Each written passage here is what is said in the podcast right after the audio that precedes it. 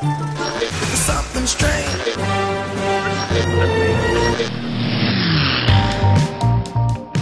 Fala galera antenada em cinema! Tá começando o Plugcast.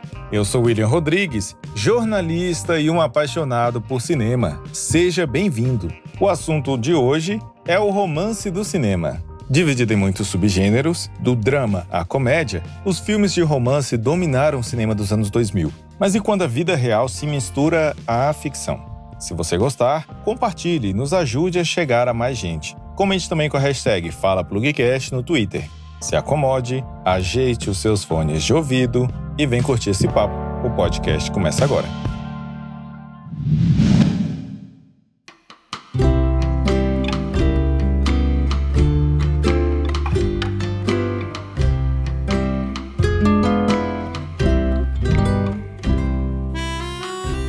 Águida Leal, você é uma mulher romântica?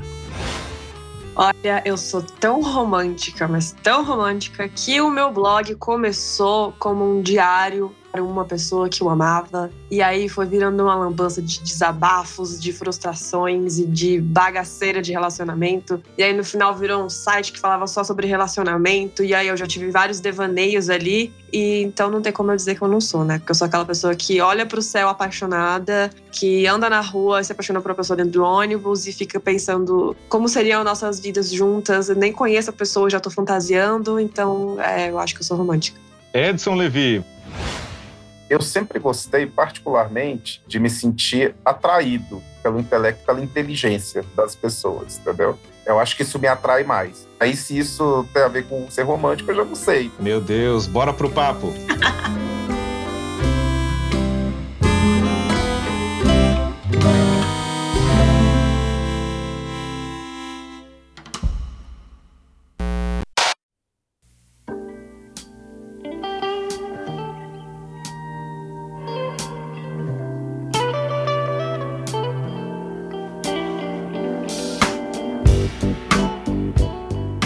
Eu acho que a gente pode começar falando sobre como a gente decidiu trazer essa pauta. Antes de todo o programa, a gente tem uma conversa, a gente tem um bate-papo. E sempre relacionamento, sempre romance, sempre. Relacionamentos de modo geral acabam vindo à tona. A gente está discutindo, somos humanos, a gente discute sobre relações. A Águida, como ela falou, ela escreve sobre relacionamentos há anos. Alguns dos textos são um sucesso no site. O site é o Diário Duli. Como é que você tirou essa ideia, Águida, de escrever sobre relacionamentos? Você se inspirou em filmes? Inspirou em relacionamentos reais? Na verdade, eu comecei a escrever muito criança ainda. E aí eu fiz, eram três poesias. E aí eu fiz e eu gostei muito. Muito, muito, muito de escrever quando eu comecei a estudar um pouco mais sobre redação, sobre escrita no colégio, ainda no ensino fundamental ali, eu comecei a me apaixonar muito por esse universo. Só que eu fui uma criança que cresceu assistindo Disney Channel, assistindo os clássicos da Disney. Então, eu sempre tive essa vertente um pouquinho mais romântica. E eu também acho que mulher geralmente costuma ser um pouco mais romântica nesse sentido. E aí, quando eu comecei a ter meus primeiros relacionamentos, ficar afim de um carinha, e eu comecei a escrever nas comunidades do Orkut. E ali começaram alguns textos fictícios, mas sempre românticos. Sempre, sempre, sempre. Sempre falando de uma paixãozinha, descrevendo um, uma pessoa, enfim. E aí, chegamos a 2014, que foi quando eu criei o, o diário. E começou como um blog, porque eu já escrevia muita poesia. Já tinha começado a escrever crônica, contos, e estava já na faculdade de jornalismo, tinha de fazer letras, então eu estudei letras, né? Eu estudei todas as literaturas, eu cursei. Não fiz a parte da gramática e nem de linguística, mas as literaturas eu fiz. Então, um certo, como eu diria ali, um banco de informação um pouco intelectual eu já tinha também. Foi nesse contexto que eu criei o diário. E era mais porque eu sempre tive muito caderno e eu sempre guardei tudo que eu escrevia impresso. E aí chegou uma época que minha mãe jogou as coisas fora porque era muito papel. Mas queria colocar em algum lugar que fosse fácil de eu ter o acesso. Pensei, vamos voltar a ser blogueira, né? Então, o diário começou como um blog para eu colocar essas poesias que eu escrevia, essas crônicas e tudo mais. E, e aí eu comecei a namorar e eu pensei, putz, vou escrever aqui, né, pra pessoa que eu gosto, que eu tô me relacionando. E foi nisso que surgiu o diário. Só que aí romance vai evoluindo, né? Você e a pessoa, e aí não dá certo, dá certo, tem briga, tem discussão, tem algumas coisas que não são boas, e tudo isso virou texto. Então, quando eu terminei esse relacionamento, eu vi um texto que foi muito lido. Acho que ele bateu mais de 20 mil visualizações, assim. E é o que sustentava as visualizações do site. E aí foi quando eu pensei, cara, eu gosto de escrever isso aqui, vamos embora. Eu abracei esse romantismo que eu sempre gostei. Eu e o Edson já lemos. Ele tava falando aqui pra gente que ele precisa ter uma conexão, né? Ele é um amante inveterado de filmes e de relacionamentos. Como é que você se identifica, Edson, com filmes de romance? Adoro um drama romântico. Por exemplo, eu não sou tão fã de comédia romântica. Eu gosto de ver histórias de amor que duram durante um certo tempo, mas que elas são fadadas ao fim. Por quê? Porque eu acho que você pode passar anos com a mesma pessoa e você não ama ela o tempo todo da mesma forma. Dentro do próprio relacionamento se transforma os sentimentos. Aí, por exemplo, os dramas românticos, eu acho que conversam muito comigo nesse aspecto. Intenso, talvez é honesto, muito amor, pode estar fadado a não ter uma durabilidade muito longa, porém, não quer dizer que tudo não mereça ser vivido. Não há necessidade de ter uma garantia de longevidade para você viver aquilo. Porque relacionamento não é uma poupança, cara.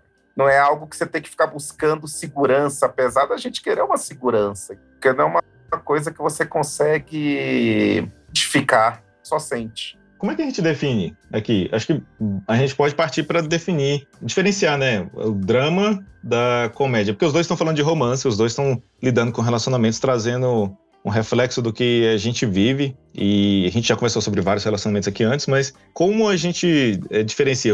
Qual que é o temperinho que tem que ter em cada um, no drama e na comédia? Não me faça essa cara, Águida, você que pediu.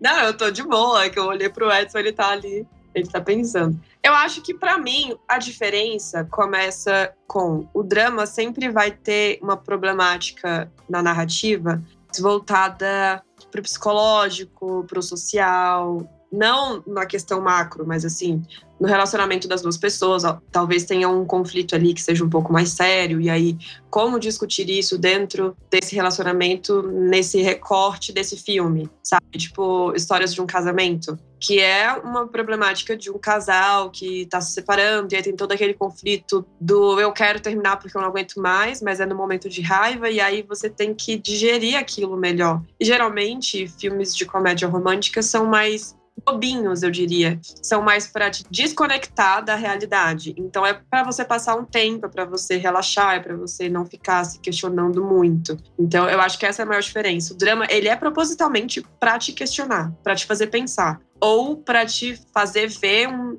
problema, fazer ver um sofrimento porque talvez você passou ou está passando por aquilo e talvez você se questione. E aí, Edson? Namoro de ensino médio aquela coisa toda divertida, sabe? Tem até uma simplicidade, assim, de, de alegria, de, de, divertimento, entendeu? Por isso que parece bobinho, né? Ah, aquela coisa meio de escola. Já o, o, drama romântico é como se fosse aquele romance de, de universidade, mas de final de universidade. Que às vezes os seus caminhos vão começar a se separar, que aí já começa a ter que tomar uma decisão. Para onde eu vou? Será que nossos caminhos são os mesmos? Será que a gente quer a mesma coisa? Entendeu? Já começa a ter uma ruptura. Uma ruptura talvez um pouco mais traumática, uma ruptura, por exemplo, que vai te deixar um pouco mais triste, entendeu? Não, não só triste, né? Acho que eu vou discordar do que a Agda falou só com relação a, ao questionamento, a fazer você se questionar, porque dá para fazer isso também na comédia. Óbvio que a maioria não levanta questionamento nenhum e, e, é um entretenimento, puro e simples, mas tem uma comédia que eu gosto, A Família da Noiva. É porque esse filme ele fala sobre relacionamentos interraciais e é necessário, né? Eu acho que aqui no Brasil a gente não tem tanto é, essa cultura de divisão de a família branca, a família preta, mas a gente ainda passa por algumas coisas sobre isso. As discussões a respeito de palmitagem ainda fazem parte da nossa cultura, né? Até porque, se você for ver o seguinte, né? Se a gente for falar da nossa cultura, essa questão até do que você está falando aí, se a gente for puxar bem para o Brasil, especificamente, às vezes eu tenho a impressão de que é mais aceito homem negro se relacionar com a mulher branca, tipo assim, talvez dentro da família da mulher branca, entendeu? Do que talvez a moça negra, entendeu? Com o cara branco, dentro da, da família do cara. Se a gente for pegar até por uma questão histórica, tipo assim, é construída, né, escravista aqui da nossa cultura, o homem negro sempre foi muito sexualizado. Sexualizado, mas como uma forma de força, entendeu? Tipo, meio fetichista, sacou? A mulher também, né? A mulher negra também tem essa dor. É, mas a culto do corpo do homem negro, da força, aquela coisa toda, aquela virilidade, atlético, dependendo de como ele esteja, a força física, ainda é muito cultuada. Vamos ser sinceros, o corpo negro, até recentemente, ele precisava ser sempre sexualizado no sentido de ah, porque o negro, ele é mais forte, independente de homem ou mulher o homem forte no sentido de musculoso, e aí tem esse culto ao corpo do homem musculoso, forte, viril, que vai. Dominador. Acabar com todos os problemas que eu tiver quanto da mulher é muito no sentido de força de ser guerreira. Usam isso como elogio. Eu, eu aprendi recentemente ah. a enxergar isso como um problema, porque eu também achava que era bom, mas não é. Uma pessoa de guerreira não é bom, você tá validando o sofrimento que ela vive.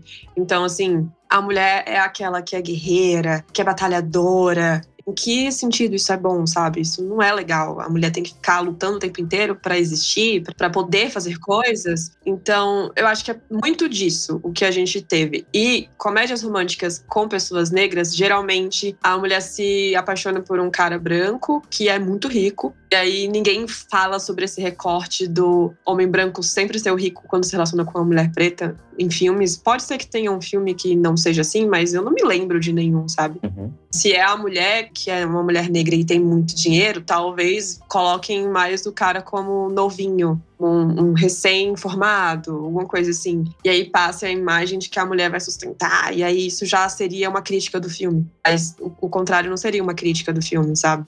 Ao homem, eu também acho que vai muito por esse lado, assim. Sempre vai pro lado do viril. Cara, Bridgerton é uma série que tem um pouco disso, né? Eles colocaram personagens negros. Eles, na primeira temporada, o homem lá, que é o principal, ele aparece sempre sexualizado, né? A narrativa da série é ser esse lado sexualizado. Aí fica o questionamento: por que, que botaram ele naquele papel para ser sexualizado, enquanto outros brancos não foram? Aí na segunda temporada colocaram, mudaram a narrativa ali, os principais, mas ah, isso me incomodou um pouco, sabe? Só fazendo um parêntese, essa parte do guerreiro eu não sabia. Caramba. Pra mim é novidade também. Se você parar pra pensar, quando elogia uma, uma mulher falando que ela é guerreira, você tá elogiando a batalha dela, o sofrimento dela. Claro que é bom a gente dar conta do que a gente vive, mas isso ser um elogio não é legal. É, eu acho que sim. Porque o elogio pra mulher sempre é ou ela é muito bonita, muito linda, ou ela é guerreira. Elogia a inteligência.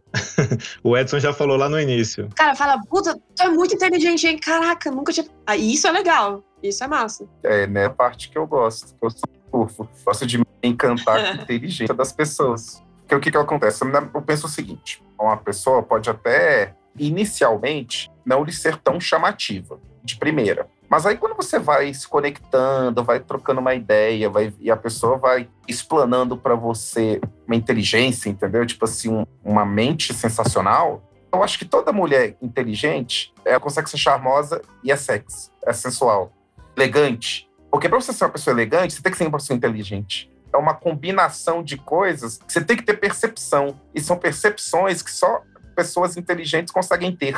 Uma pessoa que ela é simplesmente só bonita, tem estética, entendeu? Aquela coisa toda. Tipo, não necessariamente quer dizer que seja uma pessoa elegante, é porque tem uma beleza que naturalmente vai chamar a atenção. Já, por exemplo, uma mulher elegante, toda mulher elegante é inteligente, do meu ponto de vista, toda. Porque a elegância, às vezes, é saber, por exemplo, colocar uma roupa que cai bem contigo, que fala muito sobre sua personalidade. Eu ia te perguntar agora o que é elegância para você, porque aí é uma discussão que meu filho. É ampla. a saída foi boa. Eu vi a bola levantar e eu já vi a Agda levantando também. É, ela tá querendo me acertar essa bola. Já vi ali ela, a bola levantando, ela já veio, tipo assim, pra tentar mandar uma medalha. Não, é que recentemente uma grande amiga colocou nas redes sociais dizendo que mulher bonita é mulher muito feminina e no sentido dela, mulher bonita usa vestido, usa salto, porque é elegante. Então, para ela, elegância e feminilidade, a mulher é vestido, salto, um cabelo sempre alinhado tudo mais. E eu sei que essa minha amiga é uma mina branca, entendeu? Que tem uma vida confortável, não, não que seja rica, não que seja burguesa, nada do tipo, mas tem uma vida ali confortável, sabe? Não passou por nenhuma crise muito grande na vida, nada demais. Passou por alguns problemas de relacionamento, mais normal, quem nunca. E aí ela colocou isso e eu fiquei, mano, eu nunca me encaixei nesse estereótipo da feminilidade da mulher. E eu sempre gostei de personagens em todos os tipos de filme que questionam essa normalidade. E eu acho que eu me encontrei no romantismo, assim, tanto literário quanto para cinema, justamente por isso, porque geralmente, se for um filme que a personagem principal é uma mulher, geralmente ela vai ser a diferente, a deslocada, a que não se encaixa, a que talvez não seja tão feminina, mas não que isso. E, cara, sempre que tem uma historinha adolescente e que a personagem é feminina, ela vai passar por um makeover. Ela vai ficar feminina. Tá aí o diário de uma princesa, né? O cabelo dela é todo armado, frisado, e aí ela tá com o cabelo escovadinho, linda, que nem uma princesa. A princesa é assim que anda. Então, isso é ser mulher. Sempre me incomodou e sempre me fez me entender enquanto mulher nessa área cinematográfica. Para mim, elegância sempre questiona isso, sabe? O físico mesmo, da roupa, do cabelo, e enquanto mulher negra de pele clara ou arda, e aí fica a critério da galera que for discutir colorismo. Mas sempre tive problema com meu cabelo. Eu alisava meu cabelo desde sempre. Eu, eu não lembro do meu cabelo cacheado em adolescência, eu não usava. Eu odiava meu cabelo sempre via essas reproduções do mulher feia nos filmes, nas séries teens e até adultas. São mulheres com cabelo armado, com cabelo cheio, com cabelo. E você fica, gente, então isso não é ser mulher. Mulher tem que andar assim, sempre na linha, sempre bonitinha, sempre educada, falando baixo, não pode falar palavrão. Ah, puta, entendeu? Editor, por favor, usa aquele pi. Óbvio que isso aí que você falou concordo em muitas coisas, né? Mas para mim, elegância é uma coisa até mais ampla também. Às vezes até foi de se portar Sim. diante de certas situações, de colocar uma opinião, de fazer até uma sugestão. Isso é uma elegância. Elegância para você estar tá mais no comportamento, né? E um filme? Um filme com mulheres elegantes. Ah, cara, eu gosto muito uma linda mulher. Nossa. Por quê? Porque eu gosto de ver a transformação da Julia Roberts no decorrer do filme. Você pega o começo do filme e você chega com ela até o meio do filme, outra pessoa. O personagem do Richard Gere nesse filme, os meus olhos, ele é só tipo uma escada para a transformação dela. Que é o personagem dele, se você for ver, ele muda, muda. Mas a dela é tipo como ela desabrocha, como ela fica, entendeu? Ah, minha mãe era professora de música. E se casou com meu pai, que era de uma família extremamente rica, então se divorciou da minha mãe para ficar com outra mulher. E levou o dinheiro com ele. E aí ela morreu. Eu fiquei muito zangado com ele. Eu paguei 10 mil dólares numa terapia para dizer essa frase. Eu estava muito zangado com ele. Agora eu digo muito bem, não é? Eu vou dizer de novo. Fiquei muito zangado com ele. Alô, meu nome é Lewis. Estou muito zangado com meu pai. Eu teria ficado zangada com os 10 mil dólares. Meu pai era o presidente da terceira companhia que eu negociei. Eu comprei e vendi pedaço por pedaço. O que, que o analista disse? Que estava curado. Bom, então se vingou. Deve ter deixado você contente.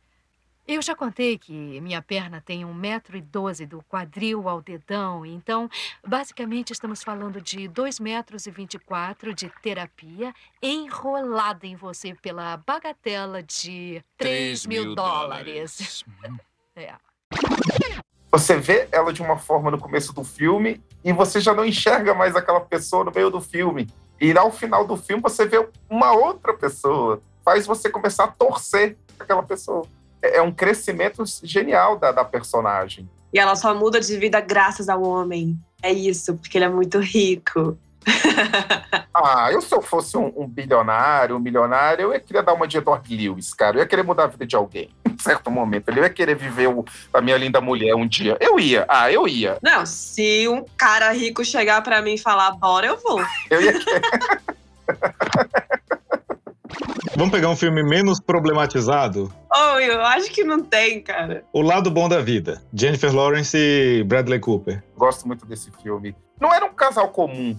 E tem uma parte para mim no filme que para mim é a síntese do filme, dos dois. Que eu não sei se vocês vão saber qual é, mas tem uma cena para mim que ela é tipo, que eu falo que eu faço assim, é isso, é sobre isso, entendeu? Dos dois, o relacionamento dos dois. Define eles como casal. A cena de dança, lá pro final do filme, eu acho que é o que melhor define o que é o relacionamento deles. Por quê?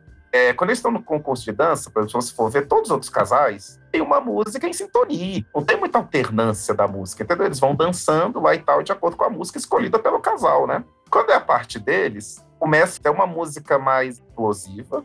Para mim, aquilo ali fala muito sobre ele. Que ele tem seus momentos de explosões ali, que ele fica puto, que ele faz as, as cagadas, entendeu? Tem aqueles surtos dele. Aí quando corta, vai de 8 para 80, dentro da, da dança deles, a música, né? Não é uma coisa linear.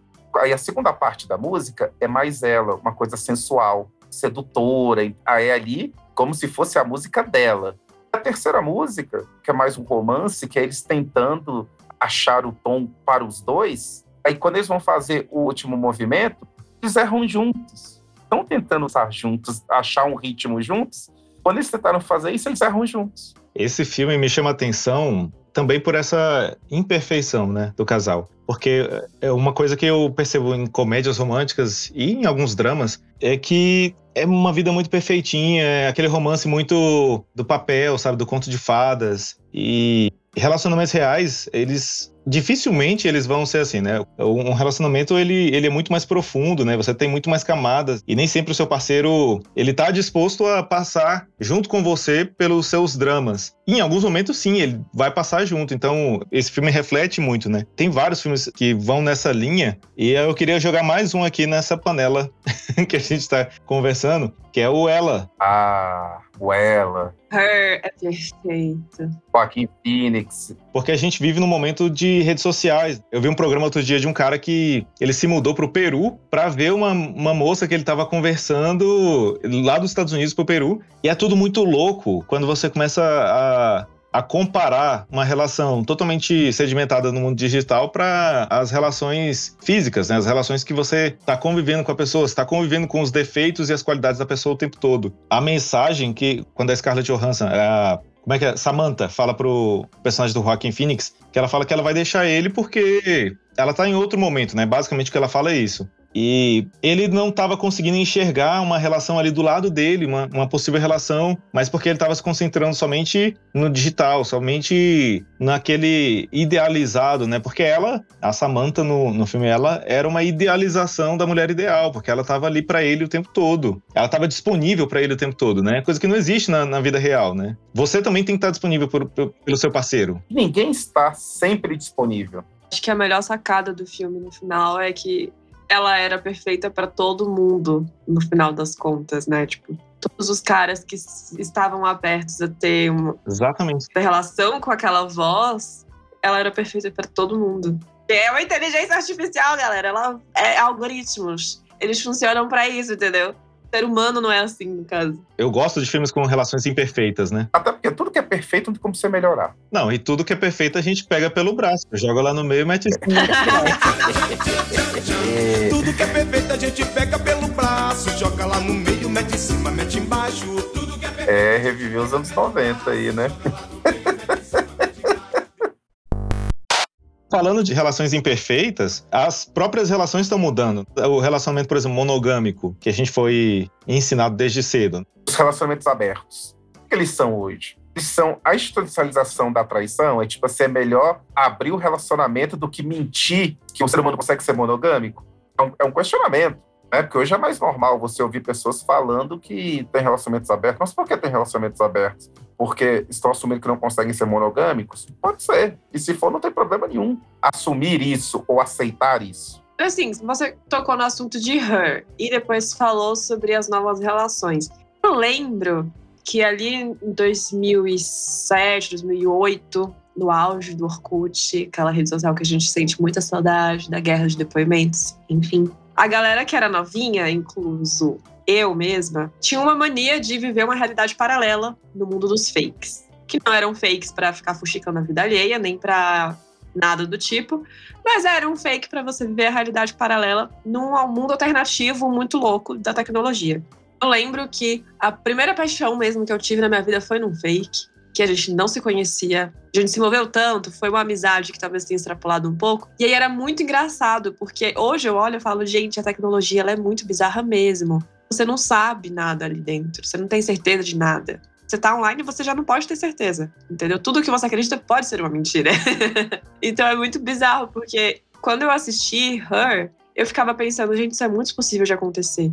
E eu lembro que quando anunciaram o metaverso, foi a primeira coisa que eu pensei. Falei, mano, vem aí na vida real de todo mundo e vai ser a bagaceira. E é muito louco porque a tecnologia ela conecta muitas pessoas, realmente cria comunidades online, que extrapolam o físico, vão para o campo online, de pessoas que pensam parecido, né, criam ali grupos, enfim, e facilita muito os relacionamentos. Então, será que Her vai virar realidade daqui a um tempo? É, a gente está se aproximando cada vez mais, né? Aí é que os assuntos se relacionam, porque as relações estão mudando, né? O modelo, a própria definição de traição ficou uma coisa subjetiva, né? Voltando para o relacionamento, por exemplo, da internet. O que é uma traição? Você está se relacionando de verdade com aquela pessoa, não está se relacionando, fica ali no âmbito da conversa, é, a traição é só quando você beija? O que que define? Traição. Se você se sente culpado, você traiu. Se você acha que a outra pessoa vai ficar chateada, você traiu. Agora, se no combinado do seu relacionamento, se vocês conversaram e, e entendeu-se que trocar mensagem pode ser considerado traição, aí foi traição para um dos dois não foi traição, aí vai do o quão disposto você está a entender o seu parceiro. Às vezes sai mais no sentido de a pessoa ela tem uma questão sexual muito aflorada e talvez transar só com uma pessoa não a satisfaça. E aí para ela isso não é traição, entendeu? Porque ela tá só uhum. tendo aquele momento do, do corpo dela e, e, passou e no final das contas ela quer ficar com a pessoa que ela tá se relacionando. Então para mim relacionamento aberto não é tão questionado. Agora, se você tá num relacionamento fechado e de repente você não avisa pra pessoa que você tá abrindo relacionamento, aí para mim já é traição. Entendeu? Com certeza. Isso me faz questionar porque eu passei por algo muito confuso que foi terminar um relacionamento e começar um, um outro rápido, mas porque para mim o relacionamento anterior já tinha acabado há muito tempo. Mas defina rápido, começar um relacionamento rápido depois do fim de outro relacionamento. Ah, uns três meses? Eu ia falar 12 horas depois. Não, é porque todo mundo que conviveu comigo ficou dizendo que foi muito rápido, mas foram três meses, assim.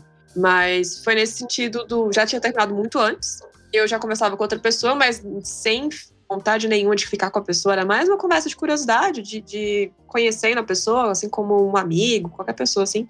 E aí, ao longo do tempo, como a gente estava conversando antes de começar, eu me defino como uma pessoa demissexual que demora a, a ter atração por outra pessoa. Então, eu levo um tempo para ter interesse em alguém. E aí, para mim, aquilo não foi traição, para a pessoa que eu me relacionei antes foi, que eu terminei o um namoro com ele, depois de um, sei lá, umas duas semanas eu estava conversando com outra pessoa, e depois de três meses eu estava namorando outra pessoa. Para ele foi rápido e para ele é uma traição. Até hoje ele, ele comenta que isso era uma traição. Você não era porque eu preciso de um tempo. O namoro já tinha acabado, assim. Então, o que seria traição? Sabe? Vai muito do que ofende a pessoa. Mas às vezes você considera traição e a outra não. É a música da Olivia Rodrigo, né? Você me traiu mesmo você não me traindo. Me senti traída. Você não me traiu, mas eu sinto que você me traiu. E é isso, Brasil. Outra coisa, cada relacionamento entre pessoas, apesar de você estar um casal envolvido com alguém, cada um tem o seu próprio tempo. Por você, o relacionamento já tinha acabado. Essa outra pessoa, o relacionamento só foi acabar depois, para ele, entendeu? Não quer dizer que estivessem juntos. Mas o tempo de término de cada um é muito particular. Aí já envolve sentimento, o sentimento se sente traído, porque para ele ainda não tinha acabado dentro dele. E expectativas. É. Eu me relaciono muito com isso que a Agda falou, porque expondo sem expor a pessoa, né? Se a pessoa estiver ouvindo, fica o pedido de desculpas. Mas eu já estive num relacionamento que o meu sentimento era exatamente esse. O relacionamento já tinha acabado há algum tempo. E talvez por covardia, por. Não saber lidar. É, não saber lidar foi meu primeiro relacionamento. Então, eu terminei e alguns dias depois eu estava em outro relacionamento. Mas de novo, porque na minha cabeça aquela relação ela já tinha acabado há muito tempo, né? Então não foi, ah, por dois dias depois já estava com uma outra relação. Não, para mim, é, três meses antes eu já estava, sabe, não existia relação e estava esperando assim, sabe, um, a pessoa ver se dava um jeito de, de mudar, né? Eu já não estava disposto a mudar. Você tocou no, no assunto interessante, isso aí, que me fez lembrar de um filme que ele é multifacetado, há várias formas de amor, de tempo, entendeu? De vai, volta, términos, reconcilia, recomeça. O Closer. Dan, ainda posso te ver? Me responde. Não, se eu te vir, eu nunca vou te deixar. O que vai fazer se eu encontrar outra pessoa? Ter ciúme. Ainda me deseja? Claro. Tá mentindo. Eu já fiz isso. Me abraça.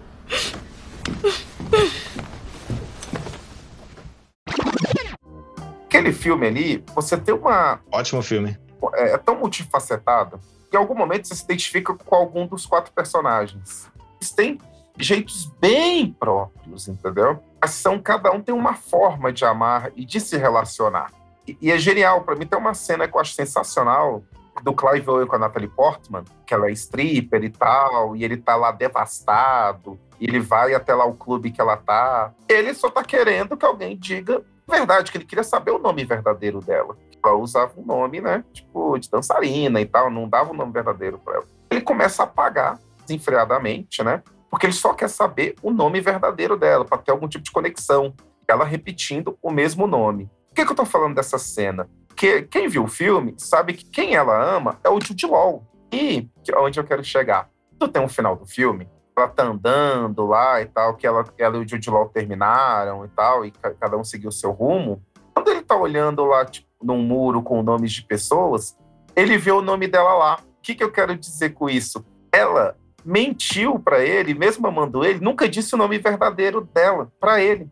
Mas isso não impediu ela de amar ele de verdade, entendeu? Ela o amava um cara que ela não amava, ela foi mais honesta porque ele precisava da verdade. E ele não acreditou na verdade dela porque ela era uma stripper. Mas naquele momento ela foi o tempo todo verdadeira com ele, sendo que ela nunca disse não verdadeiro para ela porque ela amava. E para ele, o Owen, naquele momento lá, não acreditou na verdade dela. E ela estava sendo verdadeira com ele, mas ele não acreditou. Ou seja, ele teve algo dela que quem ela amava nunca teve, que foi a verdade. Quem ela era de verdade. Isso é difícil é muito difícil você se abrir tanto para alguém, mesmo em relacionamentos. Tem gente que tem um relacionamento de anos e não consegue eh, ser tão verdadeiro, né? Se abrir. E que tá um ponto. Aí entra o ponto da questão multifacetada. É tão curioso que, às vezes, em algum momento, com quem você não ama, você foi mais verdadeiro do que quem você ama. Mas aí que tá aquela questão. Porque, às vezes, a outra pessoa, ela precisava só da verdade. Dependendo de quem você ama, verdade é irrelevante, é uma verdade inútil, porque aquela verdade não vai mudar nada no que você sente. Olha, vai pra camiseta essa frase. Dentro das nossas vidas, cara, existem algumas verdades inúteis, sabe? Aquelas coisas que não vão mudar nada de como você vai se sentir ou se sente em relação a outra pessoa. São as tais verdades inúteis. É como se fosse o seguinte: tipo, algumas coisas que são tão particulares da outra pessoa, ela fica com receio de lhe falar, com medo de como você vai julgar ou avaliar, às vezes você já está tão envolvido, você está num amor tão forte, tão intenso e tão consolidado, que vira uma verdade inútil. Porque aquele amor que você sente não vai mudar por aquela pessoa.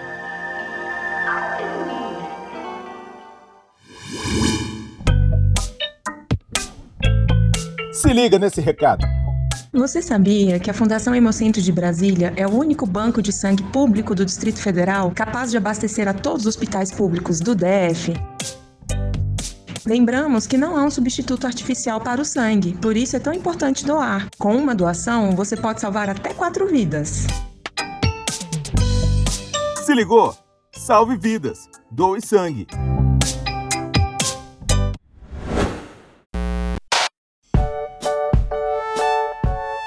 Qual é a diferença para vocês de amor e paixão? Porque muitos filmes tratam tudo como amor, né? Mas. Paixão, para mim, tem que ter um quê sexual. É muita química, é muita pele. Entendeu? É uma coisa muito intensa. Amor, cara, amor para mim é cuidado, é zelo, carinho, é até certo momento muito companheirismo. Amor é uma coisa que você cuida, tem que cuidar. Você tem que ter zelo. É uma coisa que você, tipo, você cuida com carinho. Não tem pressa, também você não é desleixado. Paixão, para mim, algo muito químico também. Vai para esse lado do corpo, da hora, do tesão, talvez, de, de, uma coisa, de uma faísca que surgiu do nada, você não viu surgir, só surgiu e foi aquilo. Já amor, para mim, tem um envolvimento mais de admiração, de gostar de estar perto, de gostar de conversar, de gostar de contar coisas que você não conta para ninguém, de coisas mais pessoais, você já, eu diria, fideliza coisas que você não partilha para todo mundo. Fidencializar. É, eu acho que é mais por aí. Quando eu penso assim, tá, me envolvi com uma pessoa que falou que só acreditava em amor, tipo, pra uma pessoa, só conseguiria amar uma pessoa na vida, para ele essa era a realidade. E eu ficava pensando, cara, mas eu amo minha mãe, eu amo meu pai, eu amo a minha avó, eu amo vários parentes, eu amo vários amigos. Por que, que o amor romântico para eu me relacionar com alguém tem que ser só com uma pessoa, sabe? Tipo, acho que a gente pode amar várias pessoas na nossa vida de densidades diferentes. Para mim, amor vai mais para esse sentido de cuidado, de carinho, tudo mais, igual vocês falaram, mas também vai muito de uma admiração, de gostar de estar perto daquela pessoa porque aquela pessoa passa uma energia para você diferente, de de família quase, de é tão bom estar junto que você não quer sair de perto.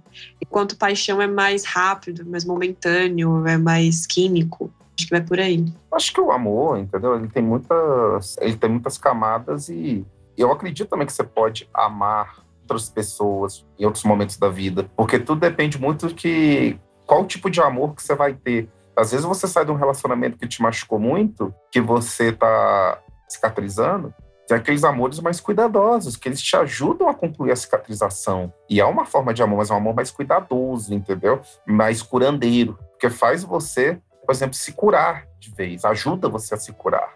E às vezes não é aquele amor mais intenso, porque é, era aquele amor que você precisava para aquele momento precisava daquela coisa mais cuidadosa, que é o cuidado, é o zelo, é aquela coisa meio que te pega no colo e cuida de você, é aquela coisa toda que você pode encostar no ombro, que você pode expor suas fragilidades, e você sabe que tem alguém ali, tipo, te esperando, sabe? É aquela coisa que você se sente acolhido num porto seguro. E às vezes não é aquele amor mais intenso, mas é aquele amor que cuida, cicatriza, que sara. Porque às vezes toda pessoa que sai de um relacionamento muito machucado, coração ferido, você não vai conseguir ter um amor intenso, cara, que você ainda tá cheio de feridas. Às vezes você vai precisar daquele amor que cuide, zeloso, curandeiro, aquele amor que cura. Calma.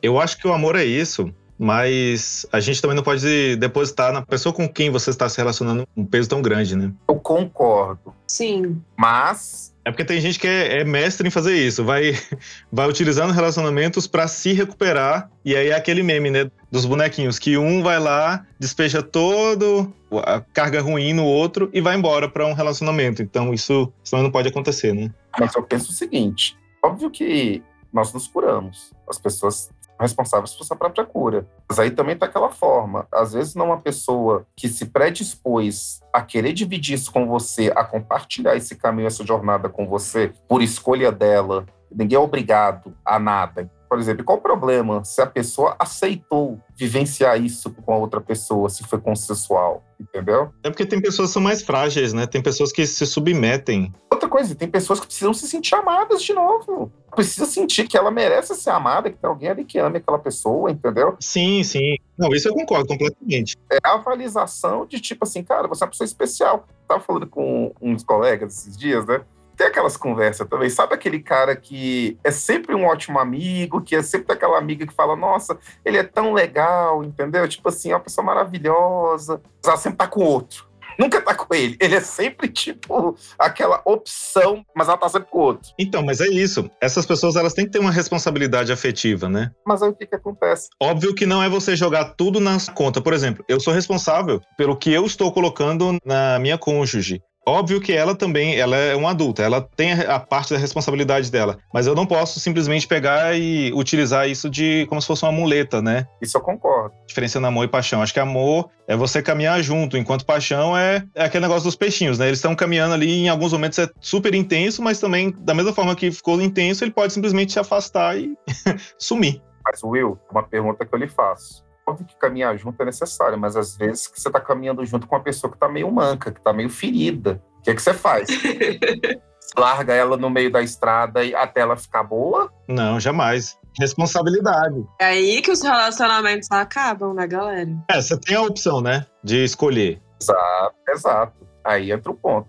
Eu acredito que o ser humano ele tem que ser autossuficiente, ele tem que fazer as coisas por si. E hoje é muito cultuado isso. Mas aí depois tem um bando de gente coração de pedra, que a reconstrução é solitária e ela é muito baseada em coisas concretas. Depois a pessoa vira um coração de pedra, um coração de aço, não consegue, tipo, ter muita sensibilidade para coisas que. Quando você se forja sozinho, cara, endurece. Você não quer mais sofrer. Hum. Quem quer? Aí você vai buscar o seguro, você começa a ficar mais sensível, você não fica tão aberto A tendência é você botar uma rocha, botar uma armadura.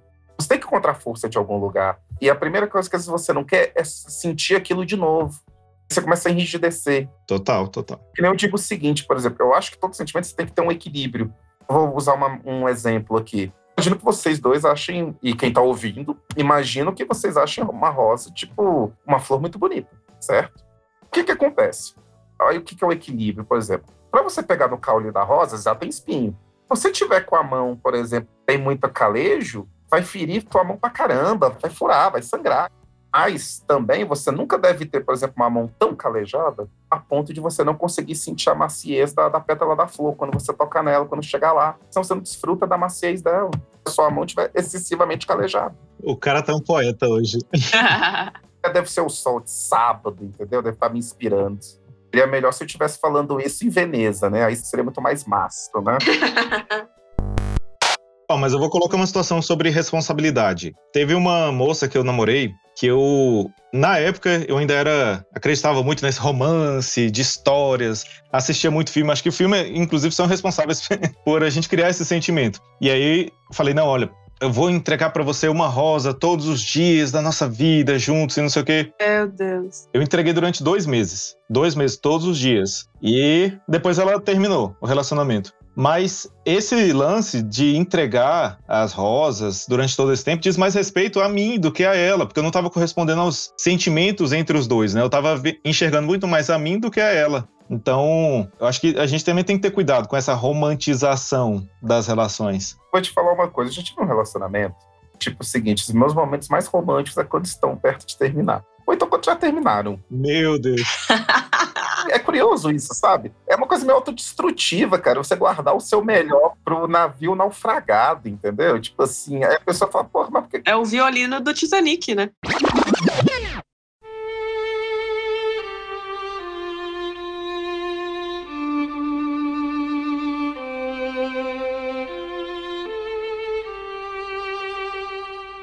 Exatamente, cara. Eu sou o cara que tá assim, tá, entendeu? Tipo assim, aí vê o meu melhor. que o que, acontece? Teve uma vez, eu escrevi uma carta pra uma moça, que eu gostava muito, a gente já tinha até terminado, eu fiz uma carta cheia de, de metáfora, coisas que que eu gosto e tal, né? Beleza. E aí no final da carta eu dizia o seguinte, por exemplo, olha, a partir do momento que eu escrevo isso aqui para você, que eu discorro tudo isso aqui que eu tô sentindo, isso vai ser seu para sempre. Porque isso já fugiu de mim, não pertence mais a mim, isso é seu. Sempre vai ser seu. Porque enquanto você parar e ler, aquilo ali não tem mais como eu voltar atrás no que foi escrito, no que está verbalizado ali. Diz de pegar de volta para você? Não, eu falo, eu dei uma carta e ficou. Ficou para essa pessoa, né? Aí o que, que eu digo? Que quando você escreve uma carta e coloca seus sentimentos nela, aquilo não mais te pertence, aquilo é da outra pessoa e aquilo vai ser eternamente dela. Isso é você entregar algo e, tipo, por, por quase 10 ou tantos anos que for, aquelas palavras estarão lá entendeu? Aquele sentimento ainda tá ali. Aquilo ali é como se fosse uma materialização de algo, que é, obviamente que é entre aspas, né? Mas aquilo que você tira do coração de dentro de ti e entrega para outra pessoa, mas aquilo não lhe pertence mais. Aquilo é da pessoa. Não tem mais como voltar, aquilo é dela. Cara, eu não sei se eu concordo muito. Mas talvez seja porque eu escrevo sobre isso, né? Eu falei, eu criei um site pro cara que eu tava apaixonada lá em 2014 e, nossa, a maioria dos textos que eu escrevi foram para ele, sobre ele, ou sobre a gente, ou sobre como eu me sentia. Mas eu não acho difícil retomar aquilo, recontar aquela história ou me inspirar nela para algo diferente. Então eu não sei se depois que você entrega algo que sai de você para alguém, se aquilo não te pertence mais, porque eu acho que pertence também, porque é seu, saiu de você, sabe? Existe algo dentro de você que sempre vai ter um pouquinho daquilo. Pode ser que você encontre outra pessoa no futuro e você sinta um déjà vu, mas daquilo que você já sentiu lá atrás por uma outra pessoa, assim. Eu acho que talvez seja porque eu, eu realmente escrevo muito sobre isso, escrevi demais sobre isso e consigo revisitar esses sentimentos de uma forma muito fácil. Mas eu acho até poético isso, assim, sabe? De sempre lembrar do que já foi como algo bom, mesmo que tenha sido ruim na época, mas olhar com o olho de hoje. Eu sou uma romântica, né, galera? Já deu pra notar que eu romantizo até isso. Mas porque me faz bem pensar assim. Igual eu comento com a minha mãe, às vezes. Minha mãe é minha melhor amiga, né, galera? A gente conversa muito sobre isso eu falo como eu queria manter uma relação de respeito com quem eu já me relacionei, que alguns a gente nem olha na cara. E eu queria ter essa sensação de, de respeitar, de torcer pela vida da pessoa, porque a pessoa viveu com você por um tempo.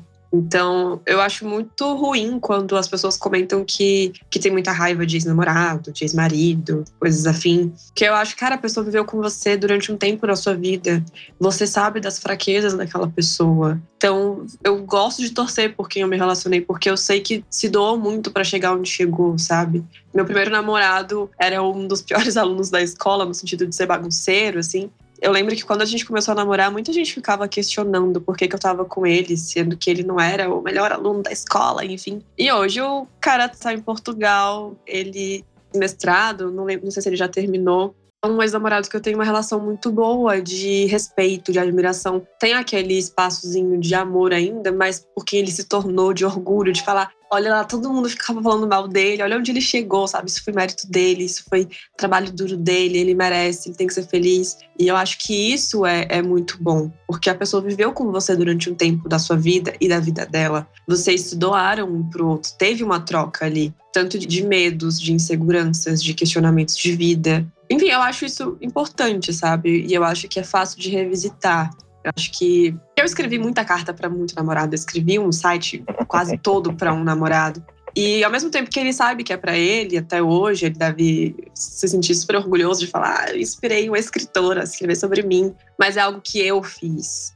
Eu peguei o que eu sentia e eu transformei em algo, sabe? Saiu de mim eu costumo dizer que eu sou muito intensa, que tudo transborda muito, então eu tenho que colocar para fora para sair de mim, mas aquilo também é meu, tá aqui dentro ainda, sabe? Eu posso ter aquilo como uma lembrança ou eu posso sentir aquilo de novo por uma outra pessoa. Eu acho que esse domínio do nosso sentimento também é importante, porque é você assumir quem você é também o que você sente, se controlar ou se entender num momento, sei lá, de raiva e falar, cara, eu já fui aquilo, então respira fundo e passa pelo que você tá passando. E filmes me ajudam muito.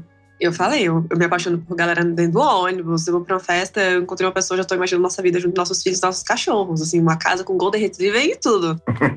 eu sou esse nível de pessoa. Mas eu também desapego muito fácil. E justamente por isso, por entender que, cara, é só um tempo da vida, talvez. Ou talvez seja alguém pra vida toda. Então, a gente tem que abraçar o que a gente é e entender que o que a gente pôs pra fora também é nosso. Quando eu falo da questão da carta, quando eu falo que pertence a outra pessoa, é que aquela carta, aquilo que foi colocado ali naquele momento, foi destinada para aquele destinatário, entendeu? Obviamente você vai se preencher, vai ter outras histórias e tal, que nem digo, mas quando se trata de romance, de amor, a carta é única, é para aquela pessoa. Por mais que você vá se preenchendo, o destinatário é sempre só um, aquele momento. Por isso, quando eu digo, quando você se propõe a escrever para alguém, a dar uma carta para alguém, que isso é uma confissão, tipo, em palavras, explícita do que você sente.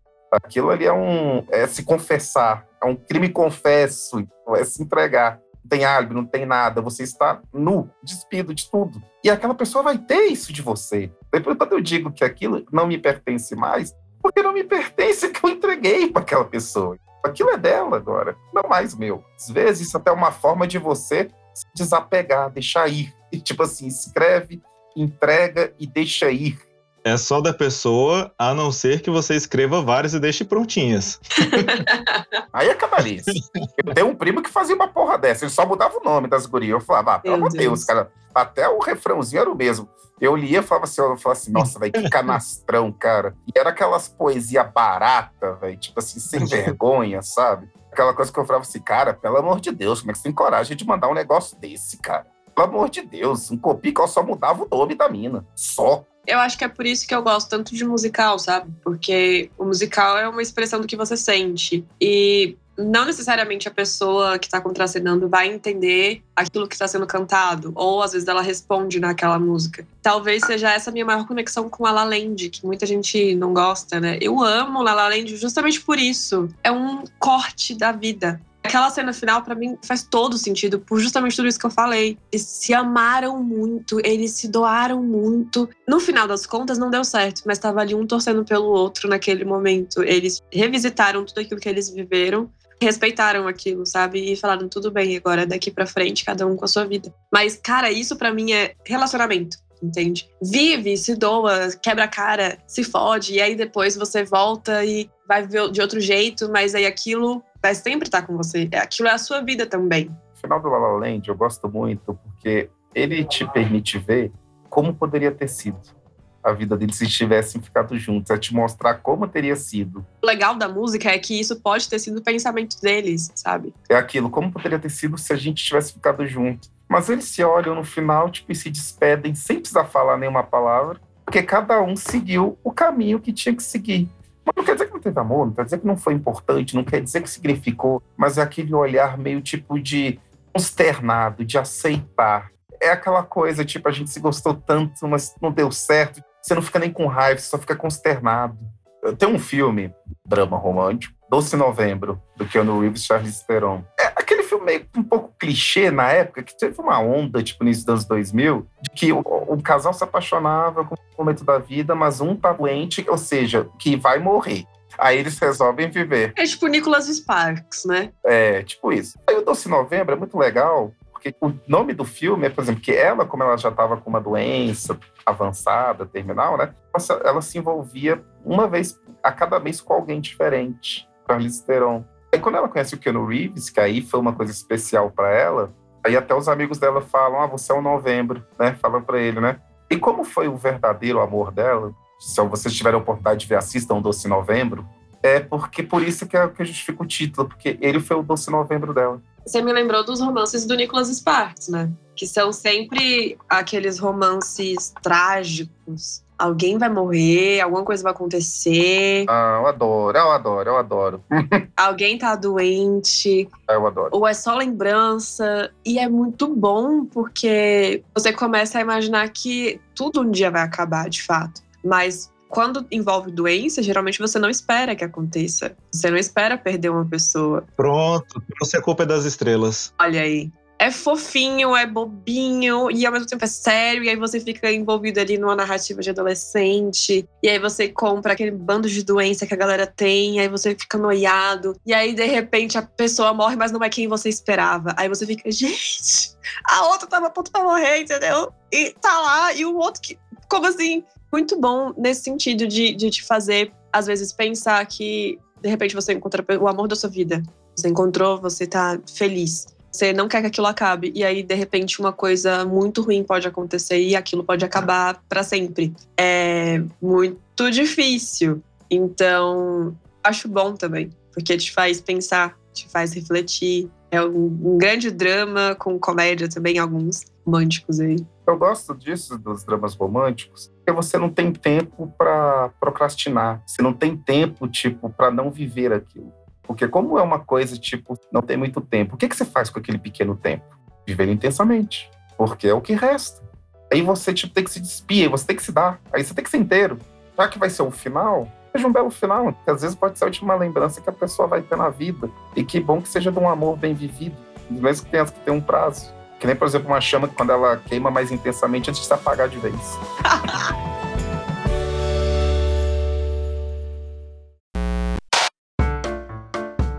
Mas aí você me fizeram pensar aqui numa coisa aqui, hein? William, você responde agora. E as novelas? Novela das sete, principalmente, que sempre tem um teor um pouco mais cômico, novela das seis também. Que, para mim, um romance é escrito junto com o público assistindo, é uma obra aberta. Então o autor ele vai construindo aquela história enquanto a galera tá reagindo. Quando tem um casal ali e você tá vendo o desenvolvimento desse casal, e as influências que as pessoas que estão acompanhando a história vão colocando naquele casal parece muito com uma vida real. Você se relaciona com a pessoa, vocês vão construindo o relacionamento de vocês, mas sempre tem fatores externos que podem influenciar no relacionamento de vocês. E aí, se eles vão acabar ou continuar juntos, ou vão no final da história casar, e aí vão ter uma outra parte da vida. O que vocês acham de novelas? Eu, particularmente, tem umas que eu gosto, mas eu vou te falar o seguinte: essa qual é o problema da novela?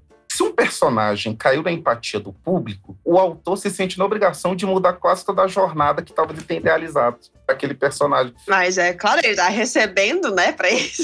Não, tudo bem, mas aí às vezes aquela coisa toda tipo. fica muito comercial entendeu? Fica muito tipo, ah, aquele personagem ali o pessoal gostou. Aí você começa a fazer toda uma mudança. Vou te dar um exemplo, tipo assim, de uma novela que eu acho que vocês devem ter acompanhado: Amor à Vida, o personagem Félix. Uhum do Matheus Solano. Ele começa totalmente vilanesco e ele acaba. O cara jogou uma criança numa lata de lixo, a sobrinha numa lata de lixo. Eu lembro quando eu vi aquele, aquela, começo aquela novela, eu pensei, que desgraçado, que fim, entendeu? Sabe aquela coisa toda, tipo, aquela, eu quero que ele se lasque muito. Mas como ele tinha carisma, você esquece que ele fez no começo da novela, entendeu? Você começa a, a, porque o público gostou, aí você começou a tirar a vilania dele.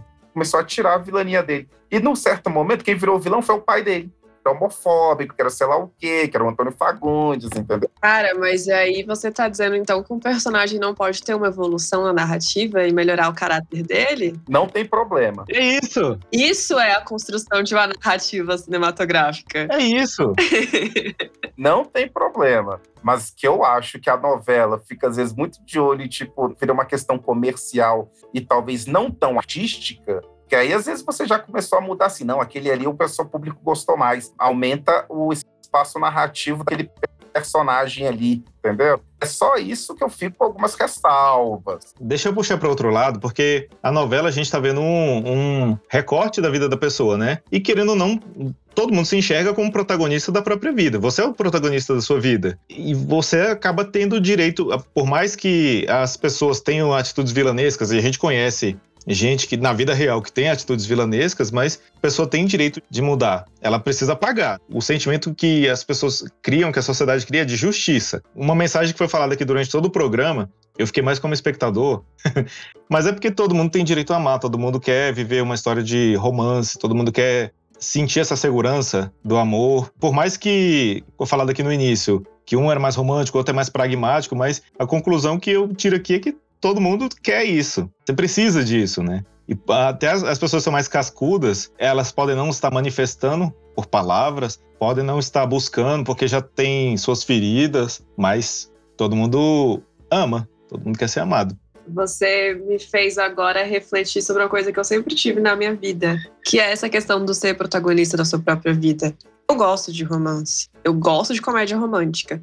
A pessoa vai se envolver comigo, ela tem que esperar que a gente vai ser uma comédia romântica mesmo. Porque eu sou a personificação de uma personagem principal de uma comédia engraçada. No sentido de ser desastrada, às vezes falar umas coisas nada a ver, às vezes aparecer com um cabelo aleatório que ninguém tá esperando, só porque me deu uma louca. Ou às vezes, sei lá, é por isso que eu acho que eu me identifico tanto, porque realmente é muito engraçado como as nossas personalidades elas podem sim aparecer na tela. Por mais que a gente entenda que tem ali uma problemática de, de narrativa com pessoas de minoria, ou de maioria, no caso, né, que a galera chama de minoria, mas tá errado, de pessoas negras, e aí tem um conflito de pessoas negras, ou de pessoas LGBTs. E a gente pode entrar aqui numa, numa área do não ter médias românticas ou filmes em geral que tratem de relacionamentos lésbicos com destaque, de relacionamentos assexuais, talvez.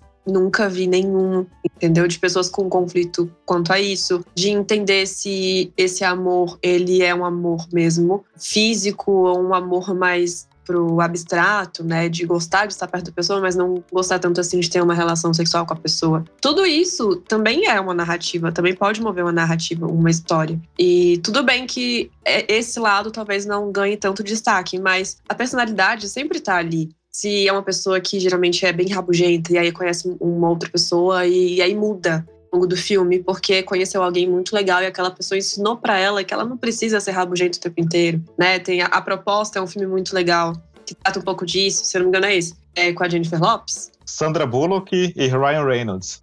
Isso. Que ela é uma chefe super rabugenta e aí ela vai quebrando tudo aquilo que ela construiu por causa de um cara que ela acabou se apaixonando no meio do caminho. Isso pode acontecer com qualquer pessoa, entende? E eu sempre ficava olhando para isso, falando assim, gente, eu sou mais assim. 500 dias com ela. É um dos meus filmes favoritos da vida. É um drama, meio comédia romântica, que eu amo, porque eu consigo me identificar com os dois principais. Que é loucura, porque são muito diferentes. Né? Enquanto a gente tem o Tom, que ele é mais romanticão, ele é todo bobão, ele sofre, ele quebra prato. Eu sou uma pessoa que eu quebraria prato facilmente se eu tivesse decepcionada.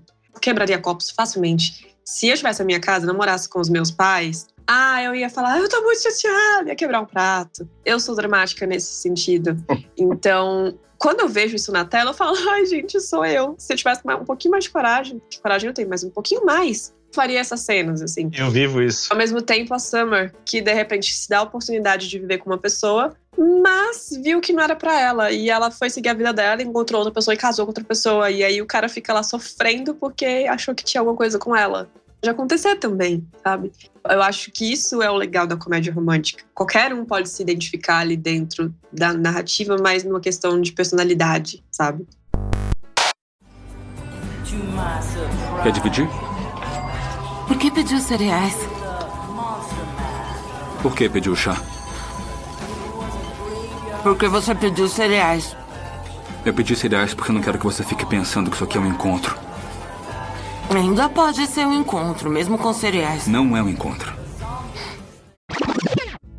Deixa eu deixar uma última pergunta. Qual foi o pior encontro de vocês? Nossa! Cara, A gente tá falando de comédias românticas. Eu já saí com uma menina, encontro arranjado por amigos. Eu fui morder um sanduíche, esguichou água quente na- no olho dela.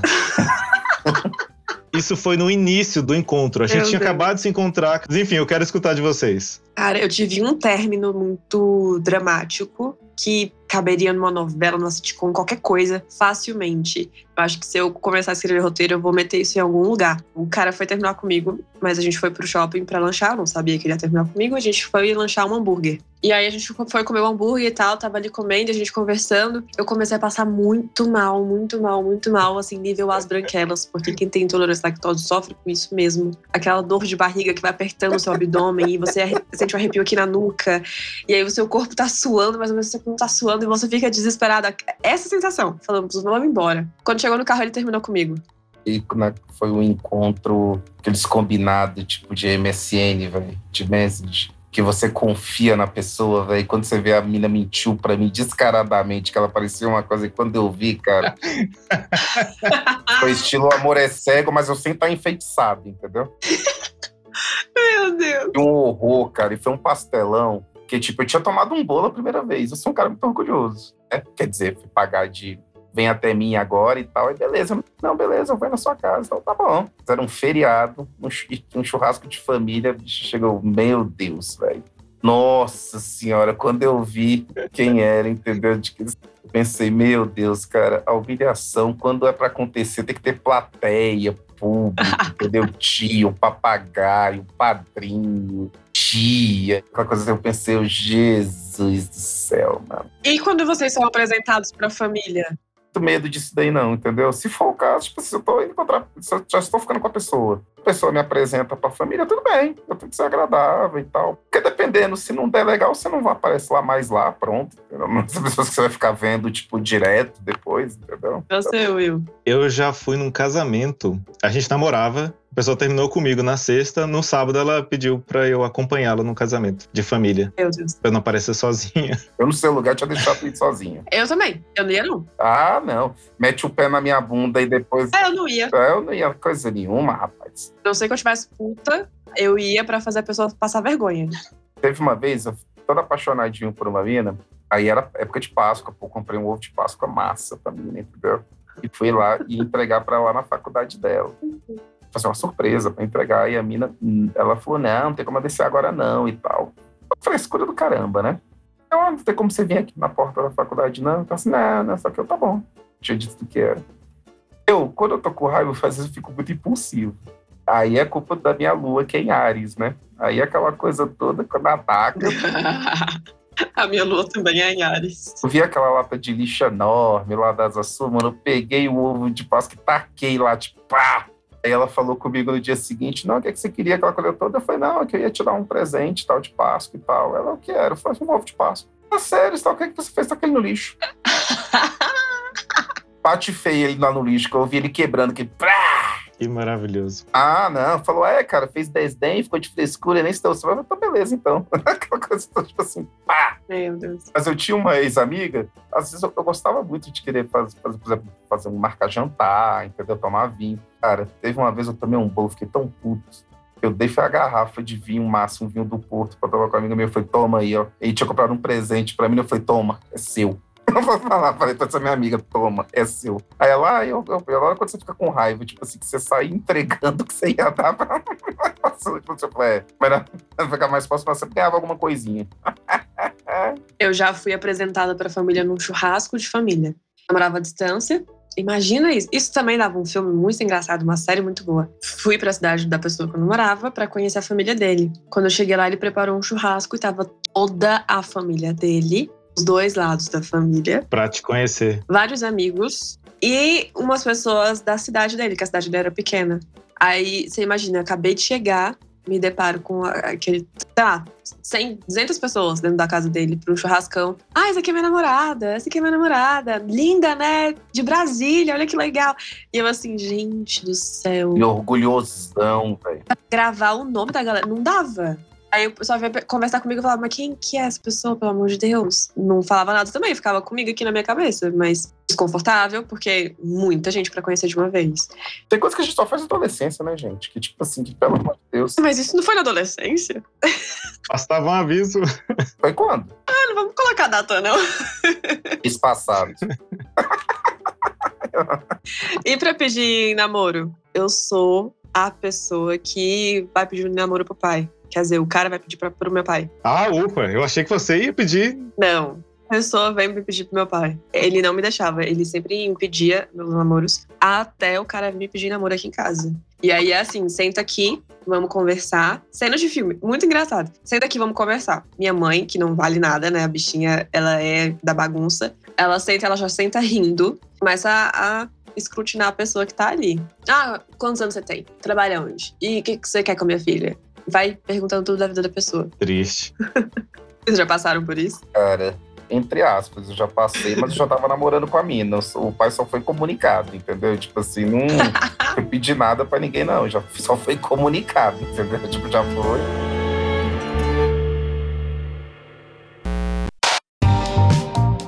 Vamos indicar então um filme, cada um. E qual que é a mensagem que você quer passar com esse filme? Já que a gente falou tanto sobre romance, drama, comédia, até filme musical. Então acho que vale a gente indicar um filme com mensagem. Olha, vou falar um que eu gosto bastante.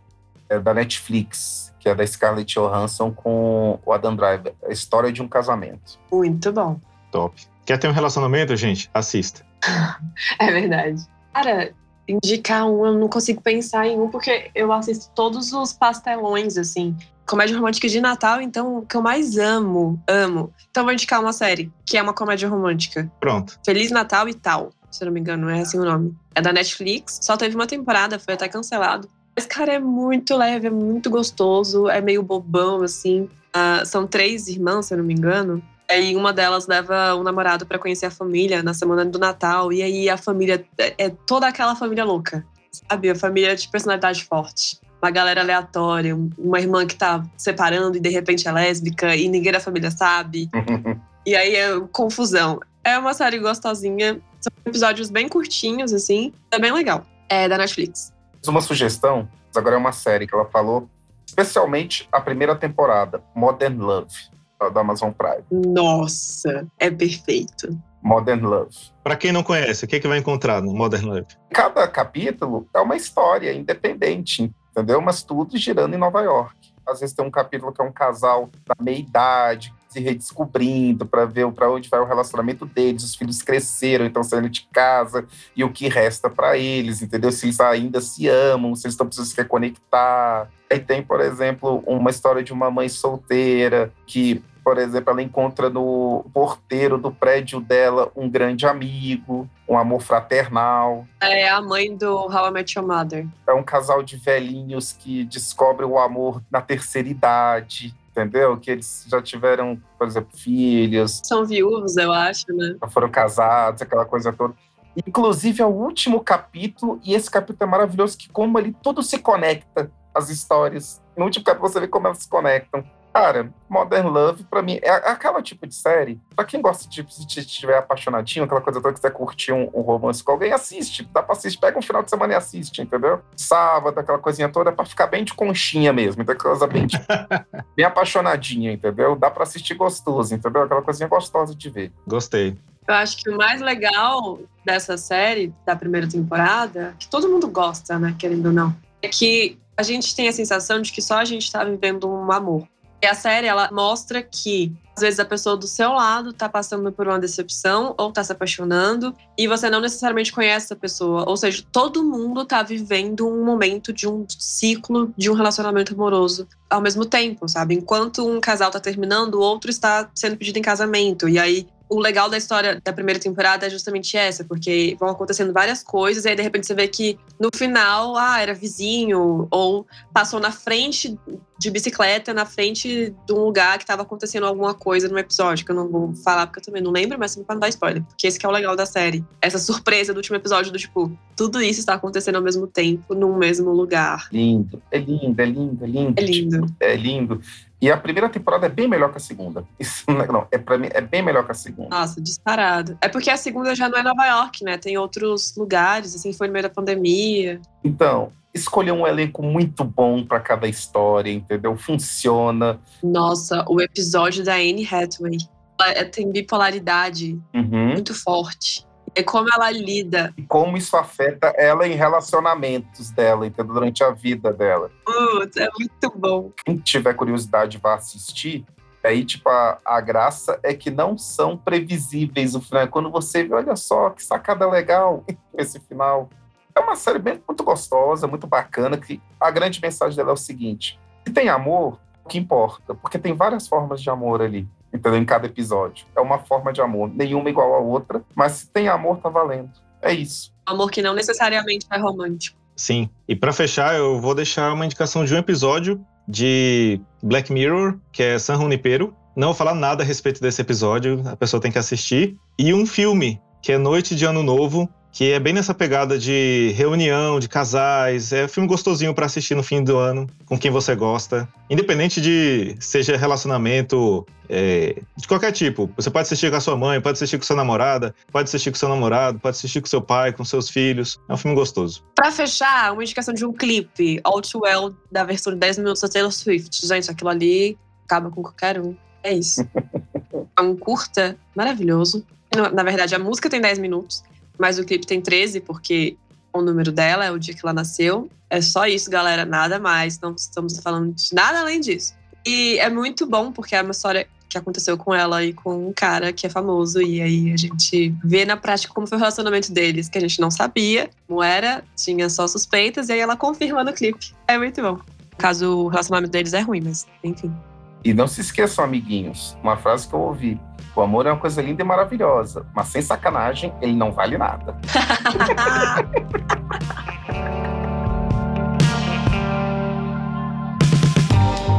papo de hoje foi sobre romance e relacionamentos. Um assunto antigo que queríamos trazer aqui no Plugcast, mas a nossa conversa não precisa acabar por aqui. Mandem sugestões de temas que vocês querem ouvir, bora discutir mais sobre cinema? Use a hashtag FalaPlugcast, mande um inbox no Instagram ou envie um e-mail no endereço que está na descrição do episódio. Quem gostou, pode seguir também nas redes sociais do Plugcast. Vejo você nos próximos episódios. Agradeço demais a atenção de todos e tchau!